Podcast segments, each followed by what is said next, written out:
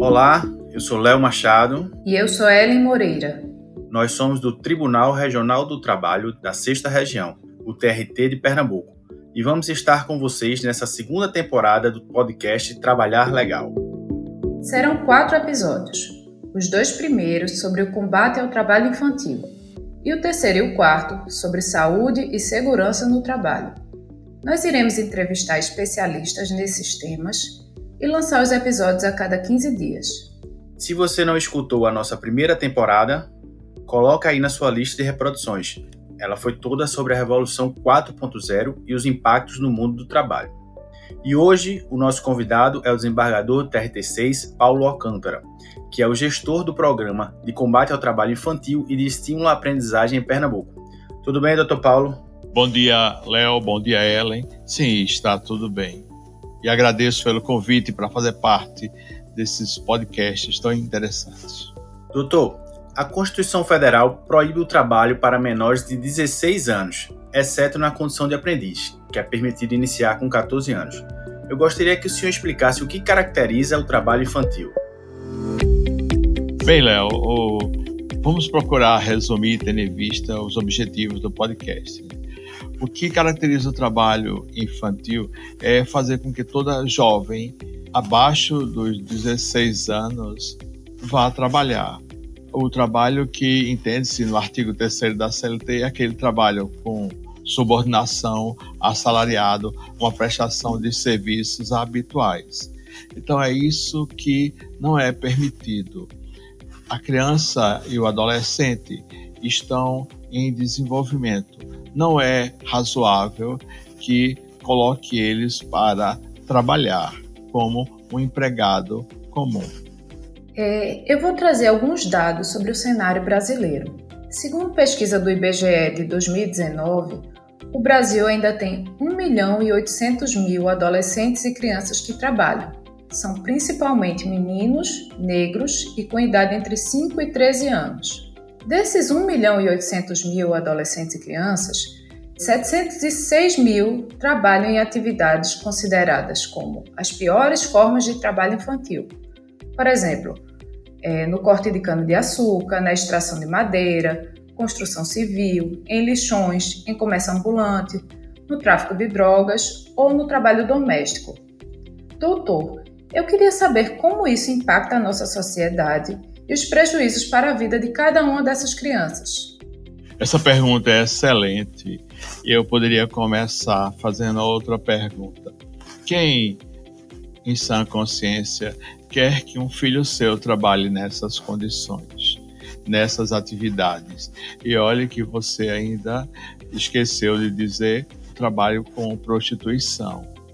Então, não é razoável querer que a criança ou adolescente que estão em fase de formação psicológica, social, física, estrutural, vá trabalhar em atividades tão degradantes. Se o trabalho infantil ele já é ruim por natureza, nessas piores formas de exploração do trabalho infantil é praticamente um crime porque você vai estar explorando de uma maneira horrível o trabalho infantil. A criança, o jovem, ele não deve estar nessa atividade. Ele, como eu disse, ele está em formação social, psicológica, educacional, ele deve estar sendo amparado pela sociedade, protegido pela sociedade. Ele deve estar estudando. Eu sempre digo que o papel da educação é mostrar o mundo às crianças e aos adolescentes. E o papel dos educadores, aí eu incluo professores, pais, governantes, administradores, é proteger as crianças e os jovens desse mesmo mundo. Eu acho que essas formas de exploração ao trabalho infantil, elas devem ser abolidas, devem ser discriminadas mesmo, para que haja um completo desuso delas, porque impacta de maneira bastante negativa a sociedade. Agora mesmo o Congresso está discutindo reduzir a maioridade penal. Por quê? Ao invés de colocar os jovens e as crianças nas escolas, querem colocar eles aonde? Nas prisões. Não é razoável, em pleno século XXI, com a sociedade que se diz desenvolvida, tolerarmos tal absurdo. Doutor Paulo, como o Allen falou, essa pesquisa é de 2019, portanto, antes da pandemia do novo coronavírus. Já é possível avaliar se houve um aumento ou uma redução do trabalho infantil nesse período? Ainda não existem pesquisas sobre isso, mas eu posso dizer, mesmo que sem base em dados científicos ou uma pesquisa, que salta aos olhos que houve, vamos dizer, um acréscimo, porque se pessoas entrarem muito nas condições de miserabilidade, se estamos vendo a miséria agravando, é óbvio que crianças, que jovens, eles estão tendo que sair para procurar condições, qualquer situação para poder sobreviver. Eu tenho dito em palestras, em aulas, e já disse até em sentenças, que a miséria une as pessoas. A miséria faz com que as pessoas se unam para poder sobreviver. Nesse mundo pandêmico que estamos vivendo, as crianças, aqueles que são os mais vulneráveis, eles estão sendo muito mais atingidos. Então, sem sombra de dúvida, que as crianças e os jovens estão sendo mais ainda atingidos nessa situação de pandemia.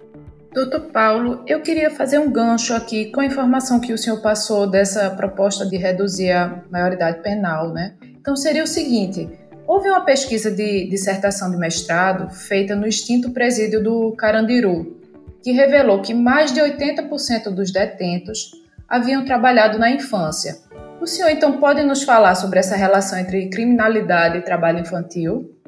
Quando a lei, o direito do trabalho, diz que algo é ilegal, ela está dizendo que é contra a lei. Quando diz que é proibido, é no sentido de proteger aquela pessoa. No caso do trabalho infantil, ele é proibido e também ilegal. Então é óbvio que à medida que as crianças e os jovens eles saem da escola, eles saem daquela proteção estatal que deveria ter treinamento, cursos, qualificações esportivas, enfim, uma série de situações. E eles vão para o mercado de trabalho, como não tem carteira assinada, não tem registro, não tem condições dentro de um parâmetros legais, eles estão totalmente desprotegidos. Acidentes, mortes, violências acontecem e isso vai impactar. Imagine a deterioração estrutural que a criança e o jovem está tendo na faixa de idade que ele deveria estar aprendendo e formando o seu caráter, o seu físico, o seu social, o seu psicológico. Ora, que resultado vamos ter? Foi como eu disse, que não colocamos nossos crianças e jovens, adolescentes nas escolas, mas a proposta é colocá-los mais cedo nas prisões. Isso mostra um completo, um completo desfoco da situação infanto-juvenil. Doutor Paulo, outra pergunta seria: a gente sabe que muitos jovens participam dos cuidados com a casa e com os irmãos. Até quando isso é rotina familiar e quando passa a ser trabalho doméstico? O trabalho em casa, eu acho que ele engrandece, que ele fortalece os laços familiares, aproxima pai, mãe, irmãos, enfim.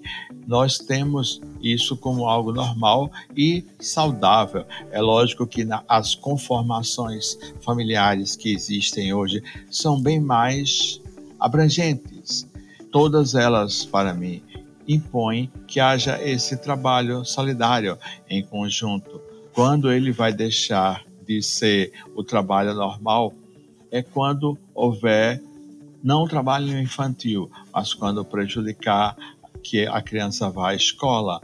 Então, nesses casos, o próprio conselho tutelar pode ser acionado para tomar providências. O Ministério Público também. Aí, nesses casos, eu diria que há um trabalho infantil, não aquele em que a lei proíbe, mas aquele que está havendo um abuso do chamado pátrio poder. que pode ser exercido pelo pai, pela mãe ou pelos tutores da criança e adolescente. Ele não precisa ser remunerado.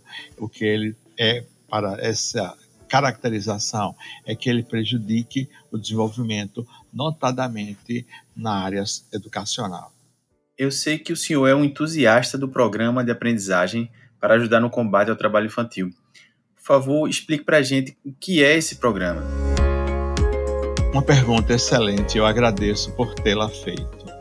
O, o objetivo do menor aprendiz, do programa, é fazer com que, dentro de uma supervisão, dentro de uma coordenação, o menor possa começar a ter oportunidades profissionais. Então, essa é a forma correta, a forma adequada que deve haver a inserção do jovem no mercado de trabalho. Nós temos um curso, o tribunal, em parceria com o Tribunal de Justiça, para formar, para inserir na sociedade menores que estão em medidas punitivas por conta de infrações de menor grau. Aí nós temos um curso e ao final desse curso nós selecionamos alguns para serem jovem aprendiz. O tribunal mesmo teve dois que foram selecionados, um rapaz e uma moça, e eles são menores aprendizes. Eles saíram da criminalidade, saíram do tráfico e estão agora tendo uma oportunidade única. O depoimento que eles dão, eu tenho contato com eles permanente e entusiasma para que nós possamos continuar com o trabalho que eu considero tão fundamental para a nossa sociedade. Para finalizar, eu queria deixar registrado que qualquer pessoa pode denunciar a exploração do trabalho infantil, discando o número 100. Pode ligar de qualquer celular ou telefone fixo e fazer a denúncia anônima. Basta discar o número 100. Obrigado, Dr. Paulo. Obrigado a vocês que nos escutaram. Se gostaram do episódio, por favor, compartilhe. E não esqueçam que todos os programas do podcast Trabalhar Legal estão nas principais plataformas de streaming. Até a próxima. Tchau, pessoal, e mais uma vez obrigada, Dr. Paulo. Eu é quem agradeço pela oportunidade de ter falado. E eu gostaria de terminar com a citação que eu gosto muito de Leonardo da Vinci e se aplica muito bem para os dias atuais. Ele diz assim: A ignorância cega confunde-nos Ó miseráveis mortais, abram os olhos. Por favor, que todos possam abrir os olhos e proteger nossas crianças e adolescentes. Até uma outra oportunidade.